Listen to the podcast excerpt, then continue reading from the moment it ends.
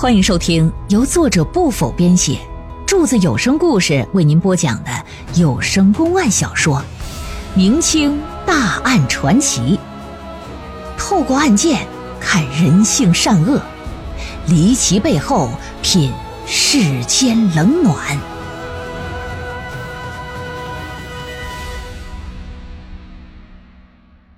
平凉成仙杀人案第三回。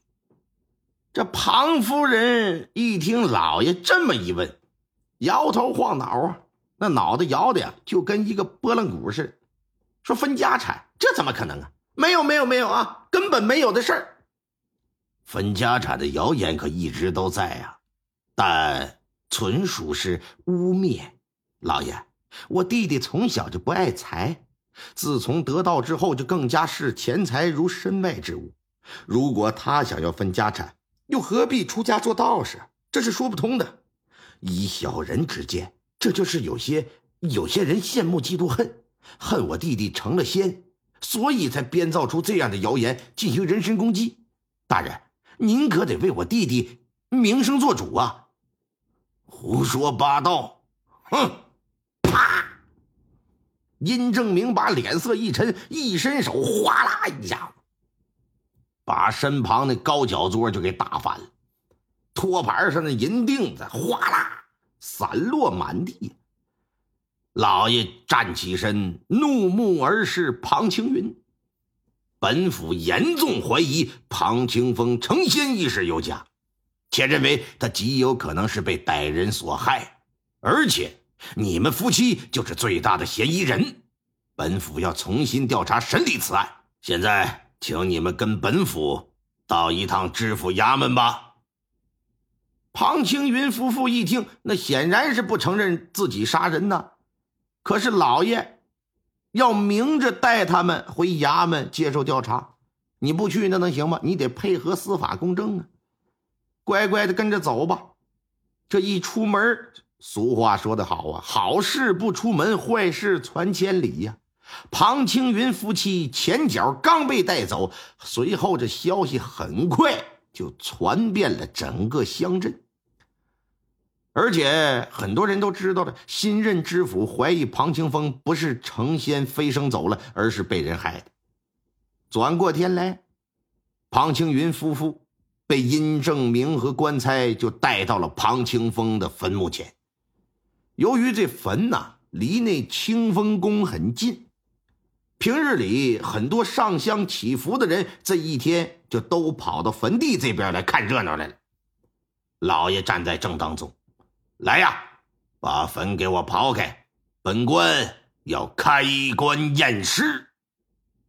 在古代民俗风水中有这么一个说法：死人是不能见三光的。所谓三光是什么呀？日、月、星。不能见的原因呢，是死人阴气太重。如果遭到星光、日光、月光的照射，那立马就得魂飞魄散。不仅对死者不利，也会对死者的家人不利。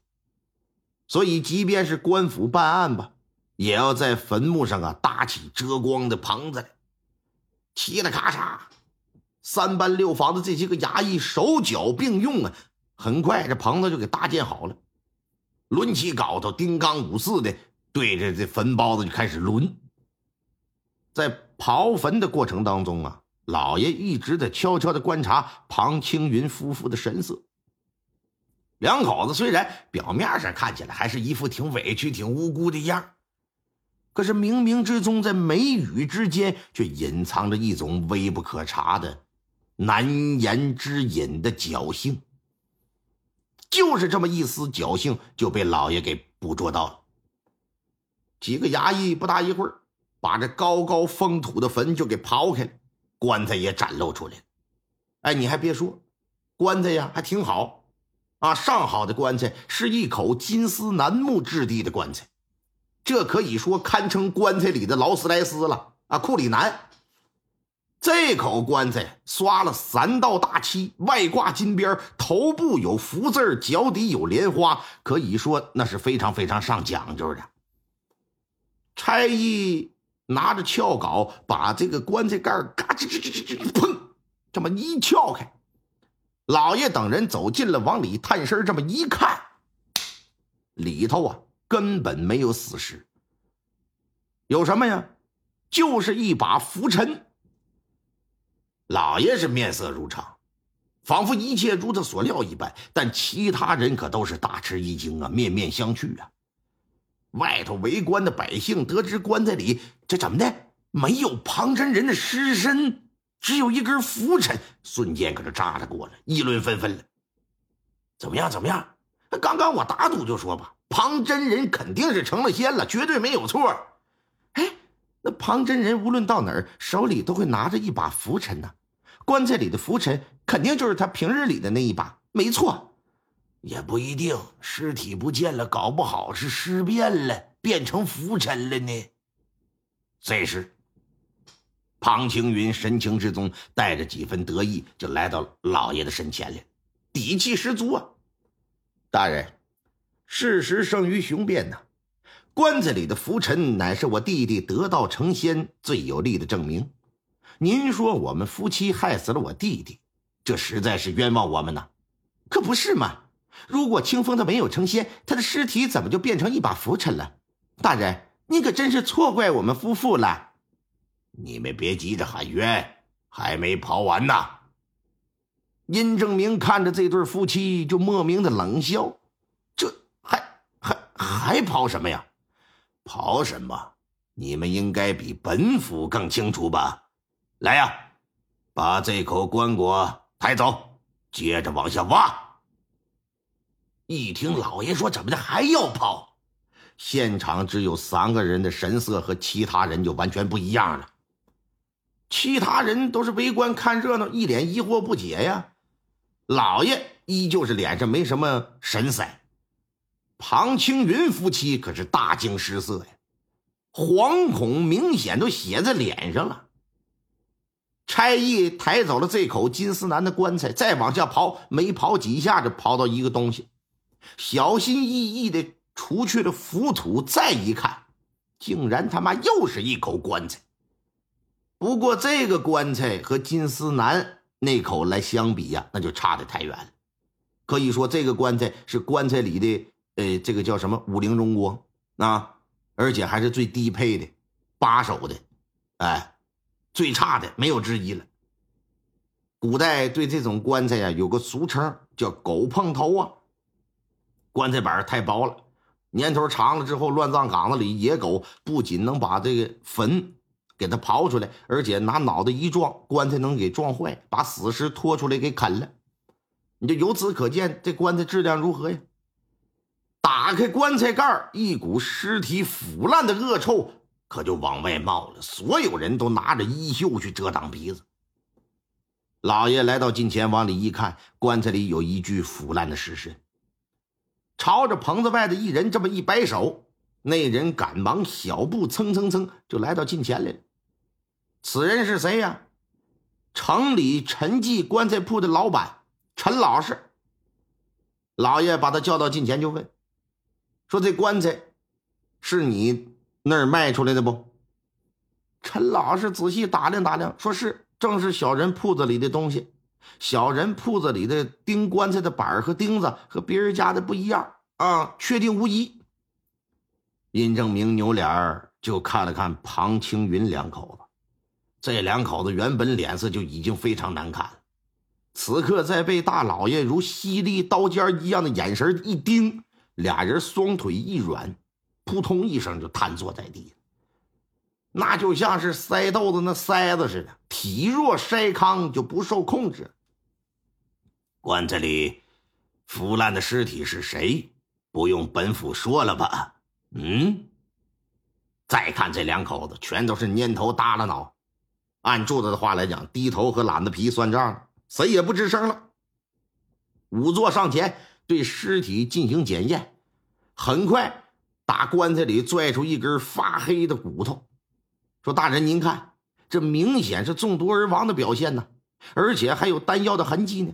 从骨骼形态啊和以往对庞清风的描述记录来看，这就是庞清风的尸体呀。”而后呢，殷正明就把庞青云两口子带回知府衙门进行升堂审问。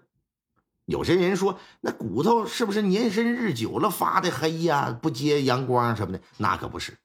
我不知道你们哪位啊，到火葬场去过，捡骨事的时候就能看得出来。呃，生前这个人长期服药，哎，服的有年头了，这二三十年那种的。你看啊，在他肋部附近的那个骨头，它都是黑的，哎，就是那个大腿骨、小腿骨什么的，那都是白的。你就放多少年头，它也是白的。烂葬岗子里刨出那骨头，咱也不是说没见过啊，灰白灰白的。只有服用药物啊，药物入骨之后，才能呈现这种颜色。带回衙门审吧。大堂之上，除了庞青云夫妇，还有三个，一个是棺材铺的陈老板，一个是梁家药铺的梁掌柜梁满仓，还有一个就是庞府的管家了。陈老师被老爷一问，如实的就进行上报，说老爷是这么个事两年前的一天晚上，庞家的管家带着几个人来到我的棺材铺来了，买了一口最便宜的薄皮棺材。呃，当时庞清风成仙的事儿啊，呃，这十里八乡的人都已经知晓了。小人也琢磨呢，像他们这个大户人家，应该不可能买这么一口便宜的棺材就给他入殓吧。出于好奇呀，我就出去打听一下，结果得知在前一天，庞家已经从别的地方买了一口最好的金丝楠木的棺材，我就没有再关心这个事儿，觉得随便买一口棺材，可能是府里死了哪个下人用呗。因为庞家先后买了两口棺材的缘故，所以说虽说这事儿已经过了两年吧，但我的印象可挺深。啊，卖药的梁老板也说。说是大人，小人药铺里无论售出什么药，谁买的，买了多少，何时买的，我全都会记录在册，以便查询。